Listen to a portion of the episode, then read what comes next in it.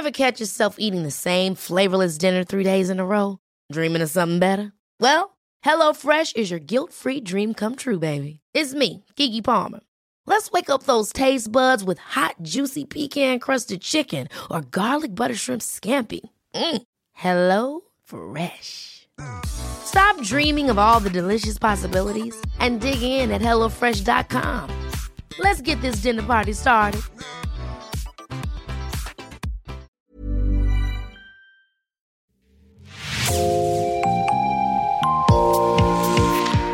Bonjour à toutes et à tous et bienvenue dans Podcasting, l'actu dans la poche, le podcast quotidien d'actualité du Grand Sud-Ouest.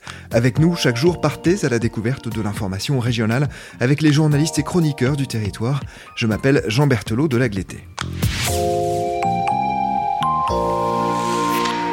Vous le savez, depuis son ouverture, nous suivons le procès des attentats du 13 novembre 2015 à travers le regard de maître Audrey Lacroix, avocate au barreau de Mont-de-Marsan. Le contexte sanitaire a un impact sur la manière dont se déroule ce procès. Il a aussi des conséquences évidemment bien plus anecdotiques sur notre podcast. Il nous amène à nous tourner vers d'autres témoins que maître Lacroix, que l'on retrouvera cependant rapidement et qui restera notre fil rouge dans la majorité des épisodes. Cette série est signée Ludivine Tachon. Le président de la Cour d'assises spéciale de Paris s'était aventuré à planifier le rythme des audiences au jour près. Mais ça, c'était avant. Avant le retour tant redouté de la Covid-19. Après Salah Abdeslam, c'est un autre accusé positif qui fait suspendre les débats. Le virus n'épargne personne. Il touche la patience des uns, la santé des autres.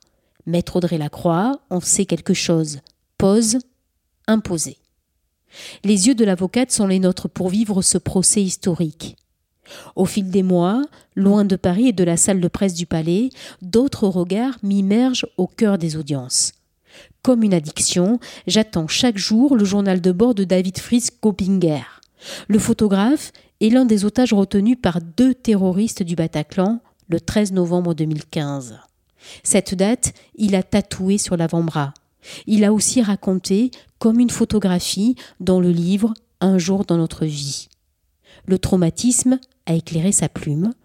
Comme un passeur de mémoire, il nous livre, il se livre. je m'appelle David Freddy Hoppinger, je suis, j'ai été victime de l'attentat contre le Bataclan le 13 novembre 2015 et je suis photographe et auteur. Alors, la publication d'un jour dans notre vie, c'était vraiment euh, comme une, mettre en boîte une partie de mon existence qui était celle d'avant l'attentat, pendant et après, pour donner à voir en fait le, la transformation que j'ai que par laquelle je, enfin, je suis passé, mais euh, mais aussi pour que les gens comprennent et voient euh, le, ce que ce que ça fait dans la vie de chacun. Et ce que ça fait, le, ça, c'est le terrorisme.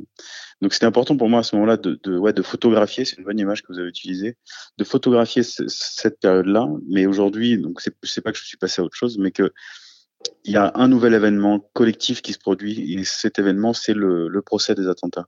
Et, pour moi c'est entre guillemets un peu la même démarche. C'est un peu prendre euh, voilà l'histoire à bras le corps et se dire ok je ne serai pas passif mais je serai actif. Donc euh, j'écrirai je, ferai des photographies je, je, ferai, je produirai en fait. Et, euh, et l'expérience m'a montré qu'en fait euh, dans les six dernières années que, le moment où j'étais passif c'est le moment où j'étais le, le moins bien psychologiquement. Donc voilà, je me suis dit que travailler dessus, c'était plus, plus utile. Alors ouais, je suis une grosse souris, mais mais ouais, je me considère un peu comme ça. Euh, je, je suis un peu, je suis un peu, je dis souvent que je suis une chimère parce que je suis un peu partie civile, je suis un peu journaliste, mais vraiment. Je suis photographe et en même temps je suis auteur. Donc voilà, j'ai plein de plein de casquettes, plein de entre guillemets plein d'existences et, et, j'essaie de trouver un peu ma place au, cœur de, de, tout ce tout ce grand grand remue ménage. Et c'est vrai que je veux vraiment que les gens puissent ouvrir la fenêtre euh, pour reprendre l'image de la, fenêtre d'ordinateur et, et, en fait se plonger avec moi dans mon quotidien et, et entre guillemets mettre euh, mettre euh, prendre les jumelles avec moi et regarder ce qui se passe. Ouais. Alors c'est c'est pas vraiment euh, je, je, dirais que le mot journaliste c'est pas vraiment ça. Je, je, je l'utilise parce que bon je voilà, je suis la seule partie civile à avoir accès à la salle des journalistes mais mais vraiment je pense que auteur et photographe les deux mélangés fonctionnent assez bien donc j'essaie de jongler entre euh, partie civile, auteur et photographe. Donc ça fait un jeu d'équilibriste qui, qui est assez particulier, mais ouais, c'était vraiment l'écriture qui me permet d'avoir euh, euh, cette flexibilité là en fait. Ça va, ça va créer une une sorte de suranalyse quotidienne euh, de, de mes ressentis, de mes émotions, de, de voilà, de, de, ce qui se passe dans ma tête. Donc en plus c'est public, donc voilà, mais mais ça me permet vraiment de, de réfléchir en fait et, et, et réfléchir dans dans un moment comme celui-là où on est saturé d'émotions, saturé de, même graphiquement pour revenir à la photographie, on voit plein de choses, on a envie de les saisir, on a envie voilà. L'écriture, elle va elle va elle va permettre de réfléchir sur ce qu'on vit euh, aujourd'hui et hier. Alors moi, je pense vraiment hein, que vous faites un travail journalistique colossal euh, sur ce procès. Alors, comment procédez-vous? Est-ce que vous écrivez sur place et euh, où vous écrivez? Comment ça se comment se déroulent vos journées de travail? Alors, à quatre mois d'audience, j'ai quand même mes, mes, habitudes et mes rituels hein, qui, qui, ponctuent toutes les journées où l'audience a lieu. Donc, euh, j'arrive aux alentours de 11h30 à, à midi euh, au palais de justice. Généralement, je bois un premier café et je, je, je prends mon, mon, déj avec, donc généralement c'est un sandwich. Et puis, je vais tout de suite en soit à la salle d'audience principale où je m'assois au fond, euh, soit euh, en salle d'écrier. La salle d'écrier, c'est la salle normalement qui est réservée aux journalistes, mais je suis la seule partie civile à y avoir accès grâce au journal de bord. Et, euh, généralement, j'attends que ça, ça ouvre. Et, dès lors, je commence à, soit prendre des notes, soit écrire le, le billet, soit les deux en même temps. Donc c'est un travail qui est quand même assez. Euh, c'est un jeu d'équilibriste encore une fois, parce que la partie civile, elle, se, se cantonnera au, au, carnet quand le journaliste ou l'auteur, si vous préférez, euh, lui se cantonnera au billet. Donc vraiment, c'est vraiment le le jeu des deux et, lequel va s'exprimer plus que l'autre. Des fois, il y, a plus de notes dans mon, dans, dans mon journal personnel, dans mon carnet, quoi, que dans le billet. Mais, mais voilà, c'est c'est un peu comme ça que je fais tous les jours. Donc, je, je reste en salle d'écrier jusqu'à peut-être la fin, peut-être euh, avant. Voilà, je, généralement, je, je me mets pas de pression. Je me dis bon bah là, si j'arrête d'écrire, c'est que j'ai plus envie d'écrire. Je, je m'arrête. Au départ, en fait, j'allais euh, systématiquement en salle principale. Euh, D'ailleurs, avec mes deux comparses euh, que, que, que, je cite souvent, c'est Gwendal et Bruno. Et, euh, et puis, je, je notais, je, voilà, j'avais une sorte d'analyse euh, plus personnelle dans cette salle d'audience. Et euh, là, aujourd'hui, je vais davantage euh, en salle d'écrier, puis il m'arrive de migrer de temps en temps en salle principale. Le, le problème de, entre, guillemets, le problème, c'est pas, c'en est pas un, mais pour moi, euh, le problème de la salle principale, c'est qu'elle a une sorte d'horizontalité. On, on, est au fond, on est soit au fond ou au milieu d'ailleurs, mais c'est très, c'est très plat et on a l'impression d'être dans une grande plaine avec un théâtre qui, qui, est au, fond et on a, on a du mal à, à comprendre ce qui se déroule. Alors, à l'inverse de la salle d'écrier dans laquelle on, on, est en pleine retransmission et euh, il y a des écrans qui filment les réactions des accusés, les réactions de la cour, les, réactions du parquet, euh, des avocats, etc. Donc on est plus dans l'action et on est plus dans, dans une sorte de, de ouais de je sais pas de, de, réaction in vivo en fait de ce qui se passe dans dans sur dans le prétoire en fait là où ce qu'on n'a pas vraiment dans la dans, dans la salle principale.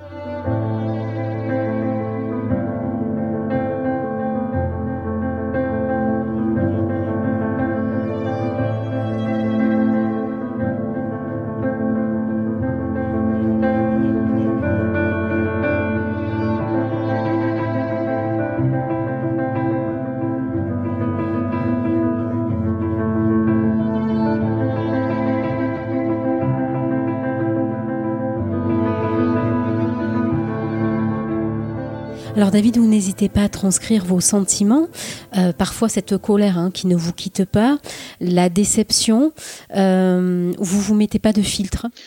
Il y a un filtre justement euh, que je me mets. Bon, il souvent de parler de mes émotions. Je pense que c'est important. Ce que je disais tout à l'heure, c'est qu'on est on est submergé d'émotions, submergé de, choses. On a envie de parler. Et je, je dis on. Je pense que c'est à peu près l'intégralité des parties civiles. On, on, se le dit souvent, quoi. Oh là là, euh, on, on, se donne un peu des, des, réactions en contraste de ce qui se passe dans la journée. Mais moi, il y a vraiment un truc là aujourd'hui. Je, je, me suis questionné. Euh, D'ailleurs, je, vais vous faire la, la question euh, au public euh, sur le journal de bord la semaine dernière. C'est le nommage des accusés. Au début, ce qui me semblait euh, à peu près évident de les, les sortir du cadre de, du journal du, du, journal de bord me semblait complètement là évident, mais aujourd'hui, j'en viens à me demander si ce serait pas une manière de, de, de les effacer finalement de, de, mon journal et du coup de les effacer d'une forme de, de narration et d'histoire. Donc voilà, c'est une, une interrogation qui est pour laquelle j'ai pas encore la réponse aujourd'hui, mais mais voilà, il y a un début de, de, de questions, euh, peut-être une sorte de, de censure euh, euh, de ces personnes-là. J'avais envie de les, les, les, laisser à distance, mais est-ce que finalement, parce que je partage une forme de une forme de quotidien avec eux, est-ce que est-ce que bah je je me mens pas à moi-même? Je sais pas, c'est une question. Voilà, ma limite aujourd'hui est celle-là. C'est en fait, il y a, y a, pour moi l'objectif final de, ce journal de bord. Donc déjà, la publication en elle-même du journal de bord, c'est, je trouve que c'est, quand même un tour de force. J'en suis très fier. Et, c'est sachant encore plus aujourd'hui, là, cette semaine, la semaine dernière, on a fêté comme les un an de l'idée de ce journal de bord. Mais euh, non, la finalité de ce, ce journal, c'est une publication via un livre, un livre qu'on va qu'on va préparer, qu'on va sur lequel on va travailler avec mon épouse et avec en concert avec une maison d'édition. On, attend des, des réponses aujourd'hui et, et, on a envie de créer quelque chose. On a envie de créer un, un objet mémoriel en fait de, de, de, ce, de ce moment d'histoire qui est le procès des attentats. Donc pour moi, ce qui est devenu addictif, c'est le travail vers cet aboutissement que sera le livre. Et aujourd'hui, si vous voulez, bon, j'ai pas trop le choix, que, j'arrête d'écrire ou pas, l'audience continuera à un moment donné. Mais, euh, mais encore une fois, je veux pas rester passif. Donc, euh, une forme d'addiction qui se met en place parce que c'est du travail et que c'est du travail passionnant. C'est passionnant de vivre, de vivre un peu un, procès. Ça, c'est entre guillemets le journaliste et le photographe et l'auteur qui parlent. Mais de l'autre côté, il y a le parti civil qui dit, de toute façon, l'histoire continue. Mais c'est à toi en tant que parti civil, c'est à moi en tant que parti civil de de, de continuer à, à, à, y être accroché. Quoi. Donc il y a une forme d'addiction des deux côtés. Le parti civil qui dit non, mais si je vais pas, je vais rater un truc, et, l'auteur qui dit bah, si je vais pas, je vais aussi rater un truc. Voilà, c'est un peu un paradoxe. Mais... Alors il y, a, il y, a, quelque chose qui revient souvent dans votre journal de bord, c'est euh, la normalité. Euh, vous dites euh, souvent, je ressens, l'autre jour vous avez dit, je ressens la culpabilité de ne pas me rendre sur l'île de la Cité. Mm. J'essaie tant bien que mal de ne pas me sentir obligée d'y aller pour pouvoir garder un minimum de normalité dans ma mm. vie. Vous en parlez souvent. pourquoi c'est pourquoi c'est important? La normalité, c'est faire ce journal coûte que coûte ou c'est au-delà de ça? La normalité, ce serait l'inverse en fait. Si vous voulez je pense que pour, remettre les choses dans le contexte, quand, on vit un attentat, on est extrait de la normalité. Cette, cette, cette, euh, forme d'accouchement, c'est assez bizarre, mais voilà, c'est une nouvelle naissance dans la douleur. On, a une nouvelle identité. les gens nous voient à travers cet événement-là. Aux yeux des autres et aux yeux de nous-mêmes, on n'est plus la même personne donc atteindre une sorte de normalité, c'est de, ça devient une espèce d'île euh, absolue. On se dit mais voilà, j'ai enfin acquis une forme de normalité qui est la mienne, qui m'appartient et qui, et qui, qui, qui, sera euh, entre guillemets le, le, le bah, c'est la sérénité de mon quotidien. Et quand il y a un nouvel événement comme le procès des attentats qui, qui nous enclave à nouveau et qui, et qui nous met dans une, à nouveau dans une nouvelle forme d'île, on se dit mais quelle normalité nous reste-t-il? Et, c'est pour ça que je, m'exprime au sujet de cette normalité dans le journal de bord parce que aujourd'hui, en tant que moi, je, vais avoir 30 ans dans un mois, je, je me dis, euh, quelle est ma normalité? Ce serait euh, à ce moment-là de, tenir ce journal de bord, ou l'inverse, de, de, garder une forme d'aller au cinéma un jour d'audience? C'est ces questions-là que je, lance dans le journal de bord. Quelle serait la normalité d'une personne normale Est-ce que, est-ce qu'à 30 ans, on est censé euh, vivre euh, un procès d'attentat, euh, un procès historique d'un attentat entre guillemets historique? Je pense que c'est des questions qui sont importantes et, personnelles et qui, doivent aussi être euh, montrées à la société que, ce désaxement qu'on vit en tant que victime du terrorisme, il existe même après.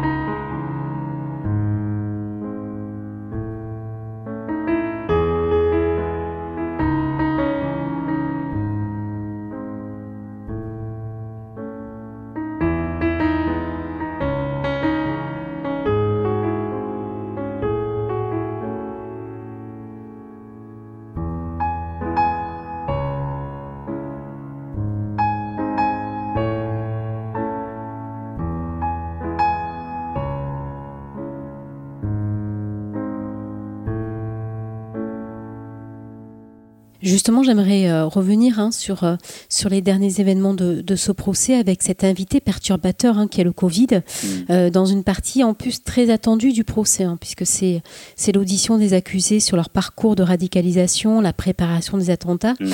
Est-ce que c'est une grande frustration pour vous? Ouais, c'est une, une, frustration qui se mêle à une lassitude, parce qu'on on, on va se dire que on se dit aussi que le procès durera jusqu'à cet été et, euh, et que cet été peut-être que je sais pas peut-être que les gens en auront marre peut-être enfin les gens les partis en auront marre peut-être que les avocats en auront marre. On aura tous marre à un moment donné je pense que c'est humain aussi il faut le dire que cette lassitude là elle est, elle est, elle est déjà présente. On voit euh, d'ores et déjà le, le calendrier s'allonger. Et de l'autre côté il y a une frustration parce qu'on se dit mais euh, là j'attendais ce moment. Moi j'attendais ce moment là c'est la semaine dernière c'était très très intéressant ce qui se passait. Les, les réponses aux questions le fait qu'il y a un accusé qui lui décide de garder le silence c'est des moments de et encore une fois, je suis, suis pas expert judiciaire, mais c'est des moments, euh, c'est des moments de où, la vérité s'exprime. Mais c'est une vérité que jusqu'ici on n'a pas entendue. Il s'agit des accusés, il s'agit des gens qui sont qui sont ouais, qui sont qui sont pointés du doigt pour pour leurs faits avant avant les faits justement. Donc c'est très euh, ouais, c'est assez frustrant, c'est assez difficile à vivre parce qu'en plus on, il se passe rien quoi. On, on, attend une semaine euh, dans le vide accroché à la date de la réouverture d'audience. Là, là on va attendre une semaine quoi. Bah, encore une fois, je pense que c'est important de, remettre le, les choses en place. C'est-à-dire que pour moi, les, accusés jusqu'à septembre 2021, c'était des gens que je voyais soit à la télé, enfin dans la presse quoi, ou dont j'avais déjà lu le, nom sur des livres ou euh, des, des, mentions sur l'OMA, l'ordonnance de mise en, accusation. Donc c'était quand même assez abstrait mine de rien. C'était des gens qui étaient assez loin, qui, qui on je, je pensais pas, je savais pas quelle taille faisait Salah Abdeslam par exemple. Je voilà, c'est des, des questions euh, débiles, mais qui en fait vont aller humaniser une figure qui jusque-là était euh, très sombre finalement. Et donc, quand les, la première fois qu'on la première fois qu'on les entend parler, je pense qu'on peut parler de ces premières déclarations de Salah Abdeslam en septembre, c'est d'une extrême violence, parce qu'on se dit, mais on va être de nouveau plongé dans cette violence-là pendant neuf mois, et on va être de nouveau plongé dans les mots qu'on a entendus pendant l'attentat. Dans mon cas, euh, euh, durant la prise d'otage, j'ai entendu euh, des mots que, oui, j'ai déjà réentendus dans l'audience. Et, c'est extrêmement dur, c'est extrêmement dur à vivre en tant que victime d'être face, entre guillemets, aux accusés et face aux bourreaux, si j'ose dire, même si voilà, ça reste encore des accusés, et surtout d'être dans une forme de répétition qui, qui s'assimile totalement à une répétition traumatique, parce qu'on va réentendre des, de, la, de la part des gens qui sont accusés des mêmes faits les mêmes mots. Donc ça, c'était pour, pour le cas d'une déclaration spontanée, on va dire, euh, par exemple de Salah Abdeslam en septembre, mais dans le cadre d'un interrogatoire, on, se pose nous-mêmes des questions. On se dit, mais euh, peut-être que si lui, il n'avait pas fait ça, s'il n'avait pas passé le portefeuille de même de, de, trucs parce que machin en Autriche et tout, les faits se seraient pas produits. Donc, j'essaie de pas trop être dans, dans cette démarche-là parce que je, me dis, de toute façon, je préfère rester pessimiste. On n'aura pas de réponse. Et, si on a une réponse ou un, un, une phrase, qui sera lancé, qui va aller vers une forme de vérité, ce sera déjà ça. Et jusqu'ici, euh, euh, sauf erreur, on n'en a pas beaucoup eu. On a eu quelques éléments. Euh, c'est quand même très évasif. Mais encore une fois, on n'est pas vraiment sur le cœur des faits. Quoi. Donc, euh, mais on, commence à toucher du doigt je dirais pas que c'est important pour moi de, cerner leur, personnalité parce que on comprendra jamais vraiment euh, qui ils sont. On comprendra, on saura jamais vraiment si euh, ce qu'ils font euh, pendant l'audience, si c'est pas orchestré. Je j'en sais rien. Si, si orchestré par les avocats, par une forme de, préméditation de leur part pour se défendre, que sais-je, je sais pas. Euh, je pense que comprendre ou essayer de comprendre leur, personnalité, ce serait assez difficile. Euh, même si on a plus ou moins le même âge, on, voit bien qu'on partage pas les mêmes valeurs, on voit bien qu'on partage pas les mêmes euh, sentiments vis-à-vis de nombreux sujets. Donc c'est quand même assez difficile. En tout cas, moi, j'y arriverai pas. Ce que je peux comprendre en, dehors de ça, c'est le fait que ça, reste des êtres humains, malheureusement, et, et que on se rend compte à travers ces faits et, d'autres hein, dans, l'histoire, à travers l'histoire, que les humains sont capables du pire. Euh, c'est un débat, je pense, qui, qui a même pas un débat, c'est une question qui, n'aura jamais de réponse. Le pourquoi pourquoi ces gens-là ont fait ça Je sais pas. Il y a eu, euh, pour moi jusqu'ici le, moment euh, d'émotion vraiment euh, extrême. Et j'utilise vraiment le mot extrême avec grande pudeur parce que c'était vraiment extrêmement difficile à vivre. C'est le témoignage de gens dont j'avais déjà croisé la route les six dernières années, mais dont j'avais pas vraiment connaissance de ce qu'ils avaient vécu le 13 novembre. Parce que moi, j'ai une grande gueule, je parle beaucoup, j'ai beaucoup témoigné, voilà, je, m'exprime encore, aujourd'hui. Il y a des gens avec qui j'ai voilà, j'ai bu des bières, avec qui j'ai mangé un morceau, et qui avec qui on n'était pas vraiment rentré dans, le détail et dans l'intimité de ce qu'ils avaient vécu. Quand, le fin septembre, quand les premiers euh, les, premiers témoignages à la barre de partie civile euh, arrivent, moi je suis dans la rencontre, je suis dans la rencontre de la totalité de l'événement ou d'une grosse globalité de l'événement. Et ça, ça a été difficile parce que je me, je me suis rendu compte qu'il y avait des gens avec qui, avec qui j'ai partagé des moments conviviaux et je me suis dit, mais qu'est-ce qu'ils ont vécu ce soir-là? Et ce qu'ils ont perdu et, et, je me suis retrouvé entre guillemets face à ce grand édifice de douleur et je me suis dit mais en fait on fait tous partie de ça. Et ça ça a été difficile. Ça a été difficile d'entendre parler euh, de, de gens qui, qui, ont disparu de, de, enfin voilà moi euh, j'ai un nom qui vient en tête euh, c'est la famille Mondeguerre qui, qui, elle, euh, la famille Mondeguerre perd la Mondeguerre à la terrasse de la belle équipe et euh, Jean-François Mondeguerre, donc l'époux de Nadia, Nadia Mondeguerre, du coup, est décédé il y a il y a deux ans, en 2020, et c'est quelqu'un avec qui je faisais des, des, interventions en classe avec l'Association française des victimes du terrorisme. Et aujourd'hui, il n'est plus là. Et c'est un homme qui était extrêmement intéressé euh, du, procès, de la procédure, de tout ce qui s'est passé, de pourquoi c'est arrivé, etc. Et aujourd'hui, il est plus là. Donc pour moi, ça a été un grand vide de ne pas de ne pas le de ne pas le voir s'exprimer face à la cour. Donc c'est pour ça que je, parle d'extrême douleur, c'est que ça a été une extrême douleur parce que en rencontre avec euh, l'événement traumatique d'amis euh, dont j'avais pas forcément connaissance, extrême douleur parce que j'ai vu des, des, gens pleurer de, de, de chagrin et de, de perte et extrême extrême extrêmement difficile à vivre pour moi, parce que je, me sentais entre guillemets euh, euh, investi d'une mission de, raconter, et donc euh, ça a été, c'était vraiment très difficile. Et, et en même temps, j'en suis sorti, je pense, un grandi quand même, je pense.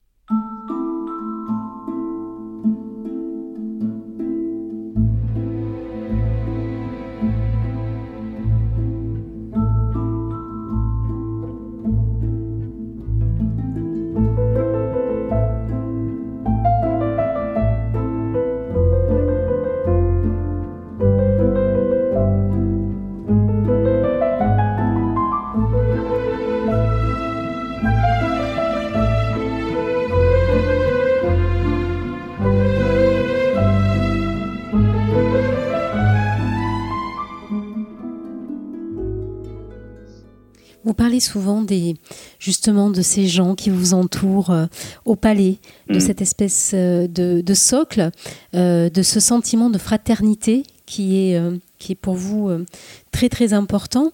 Vous avez besoin de ça tous les jours pour tenir? Oui, je pense que c'est nécessaire de. c'est nécessaire. Je pense qu'il y a bien quelque chose qui s'est encore une fois exprimé sur les sur les six dernières années, c'est la, fraternité que la, communauté de victimes fait, fait, preuve. Euh, que ce soit aux commémorations, que ce soit moi, enfin personnellement dans mon cercle de d'amis victimes qui sont les potages, les, les potes otages, les ex-otages du Bataclan, on, a été euh, les uns avec les autres, euh, vraiment on s'est serré les coudes sur les six dernières années, c'était c'est incroyable, c'est remarquable. Et, cette forme de fraternité-là, elle fait écho aussi dans le sanctuaire, avec des gens qui, euh, avec qui j'avais pas forcément discuté depuis, mais, mais, mais voilà, qui, il y, a des habitués, voilà, il y a des, gens qui sont là, euh, des gens qui sont là, qui, qui, qui, qui sont là, euh, voilà, on, se retourne, on les voit, on a envie de, on a envie de leur parler, on a envie de les échanger, d'échanger avec eux. Et, c'est vrai que c'est, c'est nécessaire parce que on devient chacun un sas de décompression pour l'autre, et c'est vraiment nécessaire ça. David, quelle est la place de, la photo euh, dans votre travail euh, au Palais aujourd'hui? La photo, c'est euh, c'est une manière de, raconter, enfin, c'est une manière de prendre mes yeux et de les mettre en ligne un peu, si j'ose dire. c'est vraiment ouais, raconter avec une image, une seule image, mon ressenti de la journée. Aujourd'hui, la, la, photo d'aujourd'hui, c'était un, un, gendarme qui se tenait seul sur les marches rue du Harley et euh, dans le dispositif quoi. Et, et je trouvais que c'était assez euh, iconographiquement parlant, parlant ça, ça, répondait à une forme de, de solitude que je que j'ai ressenti aujourd'hui en allant au palais quoi. Et euh, moi je pense que c'est c'est un c'est un bel habillage et c'est un habillage euh, intéressant de, de du texte qui est en dessous ouais alors il y a, y a d'autres projets d'écriture, euh, il y en a deux autres, dont un dont je suis assez assez fier. C'est, euh, je ne sais même pas si j'ai le droit d'en parler, mais c'est pour un média en ligne qui raconte en fait euh, les faits d'actualité, mais de manière littéraire. Donc je, voilà, j'ai reçu cette commande là en novembre. J'ai écrit ça. C'était vraiment un exercice complètement inattendu pour moi parce qu'il a fallu que je, je raconte euh, le 13 novembre et après euh, de manière euh, voilà un peu romancée ou enfin je voilà journalistique. Enfin, c'est assez étrange. Mais ouais ça m'a donné vraiment une envie de, raconter les choses. Et pas seulement le 13 novembre ça, je tiens à le dire parce que euh, Arthur Desnouveaux donc le président de Life for Paris on parlait de ça l'autre jour et on se disait mais les gens vont nous voir finalement toute notre vie comme cette personne qui est passée a, qui a dû passer par ça pour pour arriver à une forme d'aboutissement. Et bah j'ai envie de dire peut-être, mais dans mon cas, euh, j'espère qu'un jour je, je, pourrai écrire sur d'autres choses que le 13 novembre, écrire sur des choses euh, peut-être plus plus légères et même parfois plus graves si c'est possible et, et et continuer parce que je trouve qu'il y, y, a une forme de, en tout cas dans mon cas, de ce, que je ressens dans, l'écriture, il y a une forme de de, de, toujours quoi. On écrit les choses et ça reste et c'est beau. C'est la même chose que je retrouve dans la photographie d'ailleurs. C'est un sujet qui est souvent revenu euh, avec ma psychologue lorsque j'étais suivi, mais Je pense qu'il faut faire quelque chose de ça. Alors tout le monde, tout le monde en fait ce qu'il veut. Hein. Moi, j'ai décidé de transformer en fait. il a fallu que je transforme. Euh, j'avais pas le choix. Je pouvais, enfin, dans, mon esprit, je pouvais pas euh, sortir d'un événement comme ce que j'ai vécu au Bataclan, euh, c'est-à-dire quand même un huis clos de deux heures et demie avec deux, deux, hommes surarmés, surentraînés, qui étaient prêts à, à mourir et qui ont fait beaucoup de victimes. Et en me disant non, non, j'en ferai rien. C'était pas possible j'avais acquis une forme d'énergie, une forme d'inertie durant l'événement. Je me disais mais euh, quoi que je fasse, euh, c'est trop. Donc il a fallu que je, cloisonne tout ça et, que j'en fasse quelque chose. Et euh, aujourd'hui, j'essaye d'en faire quelque chose, comme bah, le journal de bord, peut-être le futur livre et les futurs projets d'écriture. Ouais, je pense que, c'est un truc, c'est rigolo parce que je disais ça déjà il y a un an euh, à, une amie, c'est que je pense qu'il y, a un avant et un après procès. Enfin, il y a un avant et un après 13 novembre, comme il y aura un avant et un après procès.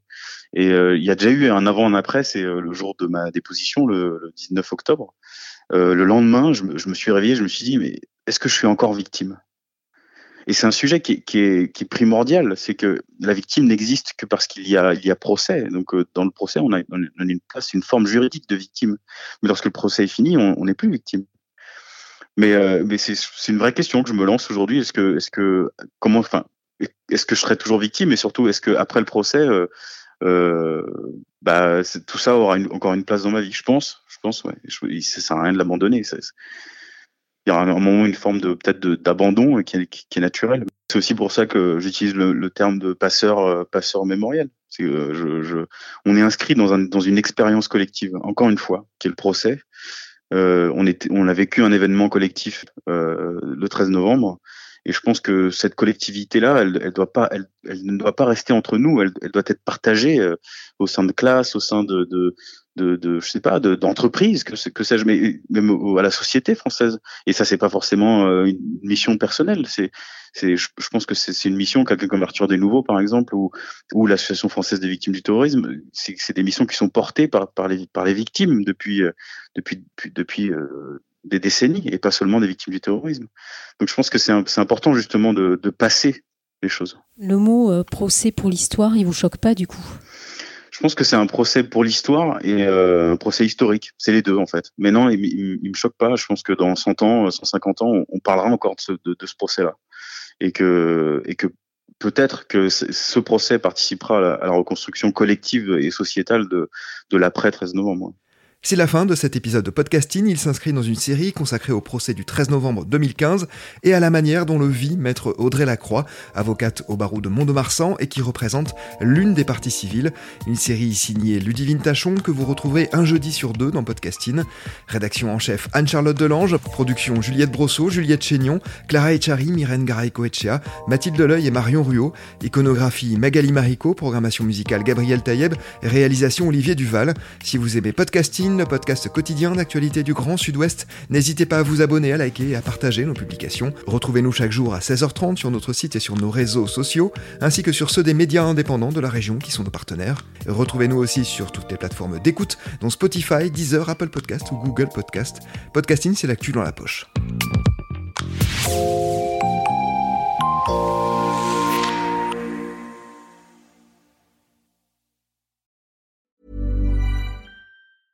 Ever catch yourself eating the same flavorless dinner three days in a row?